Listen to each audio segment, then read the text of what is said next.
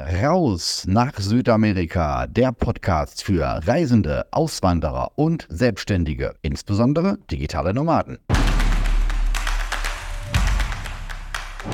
Colonia Independencia, die Hochburg der Deutschen in Paraguay. In dieser Folge erfährst du meine Eindrücke von einer Woche im Hinterland und die Unterschiede zur Großstadt.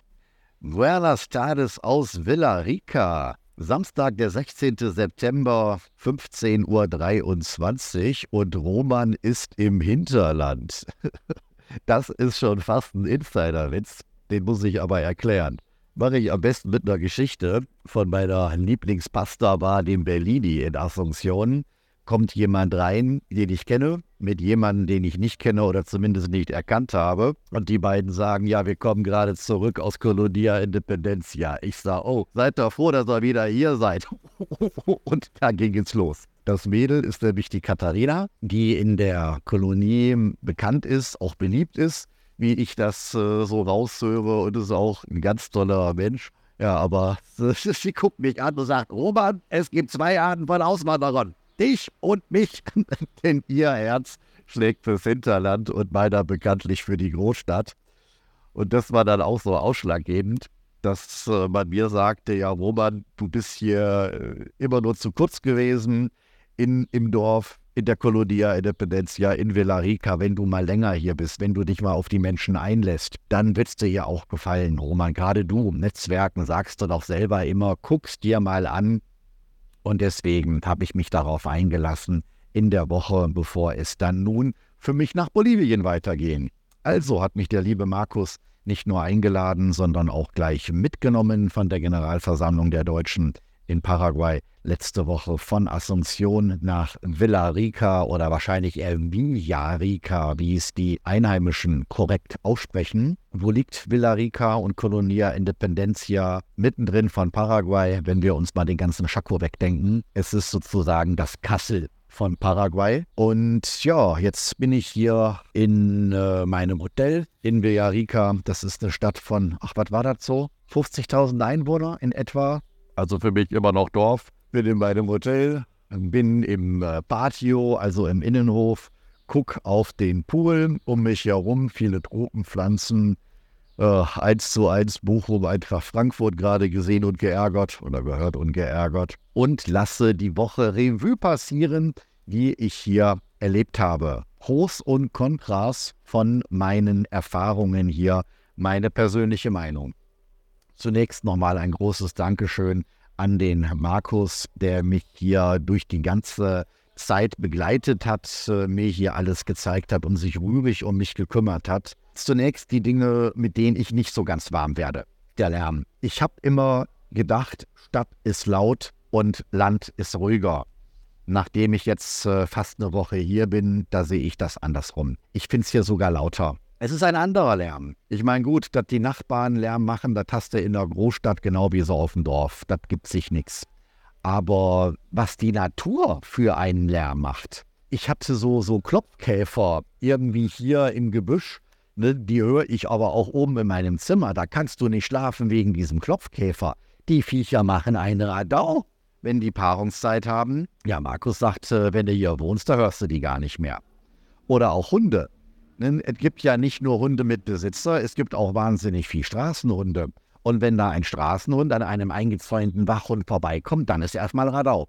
Und das ist ein Lärm hier, komme ich überhaupt nicht klar drauf. Den Lärm in der Stadt, den kann ich kalkulieren. Ne, da weiß ich, okay, da ist ein Nachtclub, da lasse ich mir ein Zimmer geben auf der anderen Seite. Und das ist auch nur am Wochenende. Aber hier habe ich mich an dem Lärm soweit noch nicht gewöhnt. Der zweite, worauf ich nicht beikomme, das sind die Distanzen. Da fährt man hier von Villarica in die Colonia Independencia und da bist du aber auch mal eine Dreiviertelstunde unterwegs. Ne? Das, das, das, ist, das, sind Distanzen, je nach Entfernung, ob du jetzt äh, einen Laster vor dir hast, der Zuckerrohr durch die Gegend kutschiert oder ob da irgendwelche Kühe auf der Straße rumstehen, ne? da hast du teilweise echt ein Thema. Und ja, was sind denn bitte schön 20 Kilometer in Deutschland? Ne, da bist du gewohnt, ne? Autobahnauffahrt rauf, zwei Abfahrten weiter wieder runter und du bist da. Hier kannst du es vergessen. als wir jetzt gestern, ne, Markus hatte mich hier abgeholt, wir sind rübergefahren in die Kolonie, noch ein bisschen weiter, zu einem Schießstand. Da durfte ich mal so ein bisschen rumböllern mit scharfen Waffen zum ersten Mal in meinem Leben. Und sind wir von da aus zurück, haben wir überlegt, was essen wir, sind wir in so einen super Kuchenladen rein. Im Endeffekt kommen wir hier wieder an. Da hatten wir fünf Stunden auf der Uhr. Fünf Stunden. Und so gefühlt war das alles total wenig. Und äh, das, das bringt mich auch schon gleich zum dritten Thema. Du brauchst hier ein Auto.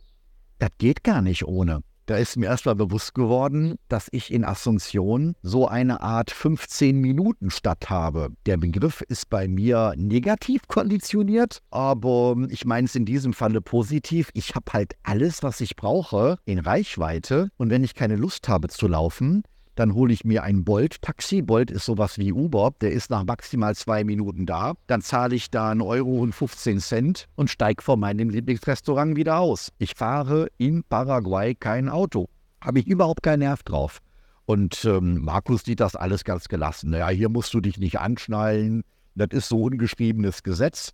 Gibt ja sowieso keine Polizisten, die für Verkehrskontrollen zuständig sind.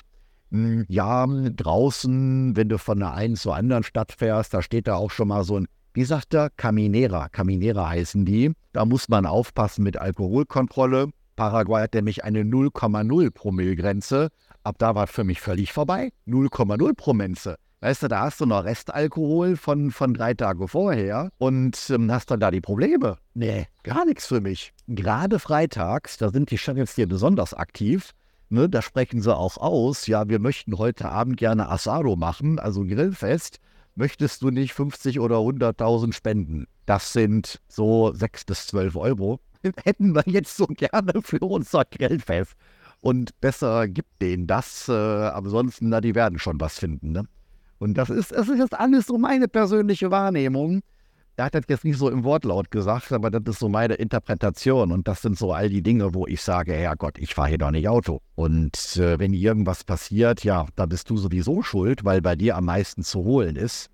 Da sage ich einfach für mich, nee, nee, nee, nee. Ansonsten merkt man eine Nervosität der Menschen, weil die Quote von Einbrüchen zugenommen hat. Ich habe mir auch sagen lassen, man ist bei sowas fast immer selber schuld, dass man durch arrogantes Auftreten, durch Provokation der Arbeiter, wie man man hatte, oder auch durch Großkotzigkeit, sich dann aber auch selber zum Ziel deklariert hat. Und da bin ich sehr selbstkritisch. Ähm, auch ich habe da manchmal eine lockere Zunge und denke noch recht deutsch, dass wenn mir was aufs Schwein geht, sage ich das ja auch. Da merkt man so, da traut sich ein Ehepaar aber auch nicht zusammen aus dem Haus. Ne? Einer muss da bleiben und hat das Licht an, dass man dort die, die Einbrecher so auf Distanz hält. Das ist doch kein schönes Leben. Ansonsten ist gerade hier in der Region nicht jedes äh, Grundstück mit einem Titel beglückt. Und man denkt sich das immer so leicht als Außenstehender, ja, ich bin noch nie blöd, dann sollen die anderen ihr Grundstück ohne Titel kaufen. Ich achte halt darauf. Glaubt man nicht, dass das so einfach ist. Ich habe mir jetzt erklären lassen, dass es zwei Ämter gibt. Einmal so das ähm, semi-moderne, konventionelle Amt und dahinter steckt noch ein Katasteramt. Und du brauchst in beiden Ämtern den Titel. Und dieses Katasteramt, das kannst du dir so vorstellen. Hm, Markus sagt, das ist so groß wie mein Haus. Okay, das habe ich jetzt nicht nachgemessen. Vielleicht 60 bis 80 Quadratmeter. Da stapeln sich die Akten von der Decke bis äh, zum Dach und keiner hat so wirklich die Übersicht, wie man sich das eben vorstellt, wenn Paraguayos seit 200 Jahren so ein Amt haben. Und bis da mal irgendjemand irgendwas nachgeschaut hat, kann das mal fünf Jahre dauern. Und das glaube ich sehr, sehr gut. Selbst mit einer Beschleunigungszahlung dauert sowas ewig. Und bis dahin hast du deinen Titel nicht final die sind auch hoffnungslos überarbeitet. Ja, und dann hast du dein Grundstück gekauft und dein Haus ist schon seit drei Jahren fertig. Und es kann trotzdem heißen, nö, also so wirklich ist es dann doch nicht dein Grundstück, weil jemand anders, und wenn es jetzt irgend so ein indigener Stamm ist, hat da ältere Rechte. Im Übrigen, die Indigenen haben das Problem überhaupt nicht. Es gibt ein Gesetz, so mit, mit Landnahme, mit Landbesitznahme. Da kannst du dir deine fünf Hektar kaufen, wie viel auch immer. Die musste aber auch jeden Tag ablaufen, ob da jemand sein Haus drauf gesetzt hat. Denn sobald er das Haus dort drauf gebaut hat, kriegst du das Grundstück nämlich nicht mehr so leicht zurück, weil dieses Gesetz, ich kenne es jetzt nicht im Wortlaut, diejenigen, die Einheimischen schützt, die da was gebaut haben. Ne, da stehst du da und du sagst, geh, ne, ich hole die Polizei und die sagen, dann hol sie doch. Die stehen neben uns und sagen, dass du gehst. Das ist Fakt. Muss ich an die Klimakleber in Deutschland denken. Ne? Da sagst du hier, Leute weg von der Straße. Die Polizei kommt an und sagt, lass die mal in Ruhe. Also geht nicht in meinen Kopf, aber so muss es dann wohl auch sein. Ja, das zu den Punkten, die mir nicht so schmecken. Nun Punkte, die kann man auf zwei Seiten betrachten. Es gibt hier sehr viele Deutsche.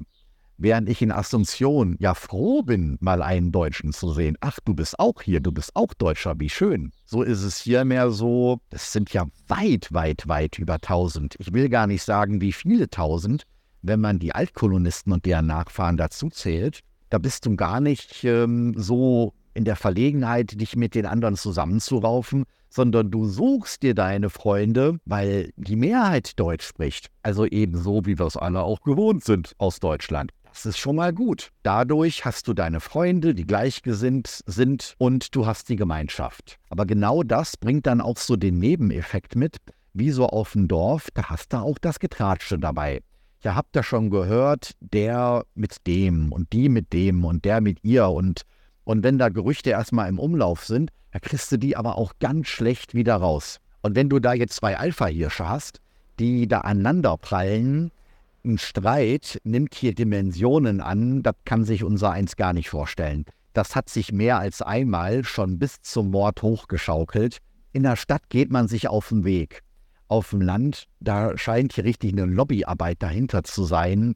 Und das ist ganz, ganz fies. Und, oh, gar nicht meins.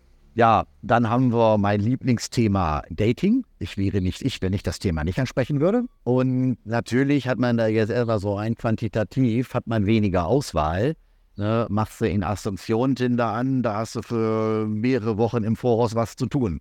Okay, muss fairerweise sagen, ich habe es gar nicht ausprobiert, aber man sieht es ja, wo sollen die denn herkommen? Hm, es ist einfach weniger Auswahl da und da fühlt man sich ja schon etwas eingeschränkt habe mir jetzt auch sagen lassen, dass äh, das kleine Villarica hat hier drei oder vier Universitäten und äh, allein da wären schon sehr viele Mädels, die da ein Interesse hätten, sich mit einem zu treffen. Und denen ist es auch vollkommen egal, in welchem Alter du bist. Ja, wo ich mir denke, okay, aber will man denn selber solche, ne? Das kann doch nicht auf Liebe basieren. Und hat da bei mir so eher so ein komisches Gefühl. Und auf der anderen Seite sagt man sich auch, die Landbevölkerung ist im Großen und Ganzen ja schon ehrlicher und nicht ganz so materialistisch wie die Stadtbevölkerung, also die Stadtfrauen, nicht ganz so verdorben. Und ja, also ich habe es nicht ausprobiert, habe da aber so gewissermaßen Kopfkino und gemischte Gefühle. Was haben wir noch? Positiv ist zu sagen, das Landleben ist natürlich entschleunigend. Du hast weniger Möglichkeiten, nicht so viele Sachen, die man hier unternehmen kann, aber deswegen auch gut äh, zum Runterkommen. Also kann man durchaus auch positiv sehen. Die Gastronomie hat weniger Auswahl. Ich habe so viele Restaurants, wo ich hingehen kann in Asunción. Hier gibt es immerhin mehr Restaurants, als ich dachte, aber die sind nicht immer offen. Zum Beispiel bei diesem Montag-Schlemmer-Buffet, wo wir da waren weiß den Namen schon gar nicht mehr. Also auf jeden Fall Melgarejo. Das ist dieses sogenannte Dorf in der Kolonie, also kleine Hauptstadt in der Kolonie. Das sind so zwei Straßenzüge. Super schön gemacht, super nett, super sympathisch. Und weil am Montag sonst alles zu ist, haben sie dann da immer fünf, sechs Leute, die sie einladen, die dann dort ähm, auf ähm, Garagenhof was kochen. Super lecker, allein schon vom Duft her. Ein äh, Feuerwerk ist das positiv oder negativ? Es ist ungewohnt. Deswegen negativ, weil ich bin gewohnt, dass wenn ich thailändisch essen möchte, möchte ich jetzt thailändisch essen und nichts am nächsten Montag. Aber auf der anderen Seite bin ich auch der Erste, der sagt, ähm, man muss auch mal ein bisschen wieder lernen, mit dem Rhythmus zu leben. Man muss in Deutschland nicht im Januar Erdbeeren essen, sondern dann, wenn sie reif sind. Das erhöht auch die Vorfreude. Und so ist es dann auch nur konsequent, wenn ich sage, ich darf von meinem hohen Ross mal wieder runterkommen. Dass nicht immer alles verfügbar ist, sondern man auch mal die Vorfreude hat, äh, bis dann das Lieblingsrestaurant wieder offen ist. Und deswegen sage ich, das ist ähm, entschleunigend. Kommen wir damit zu den uneingeschränkt positiven Dingen. Das Wichtigste ist es krisenfest. Und das sage ich immer wieder. Wenn mal wirklich die Lichter ausgehen, Versorgungsengpässe, Blackout, Zusammenbruch der Transportwege, der nächste Lockdown, da hast du in Asunción genauso verschissen wie in Dresden, Hamburg, Frankfurt. Auf dem Land trifft dich das Ganze nicht so. Und insbesondere, wenn du Selbstversorger bist. Deswegen volle Punktzahl fürs Hinterland. Hier bist du fiesenfest. Zweitens, die Natur. Das ist natürlich der Wahnsinn. Das ist so schön und auch mit dem, mit dem Berg, mit dieser Bergkette. Hm, Villarica ist auf der einen Seite, die Kolonie auf der anderen Seite. Es sieht schön aus. Und wenn du auch so ein bisschen auf die Hügel drauf fährst und du siehst, das ist Urwald und die Palmen und das ganze Grünzeug, keine Windmühlen wie in Deutschland mittendrin, das ist wow, wow, wow.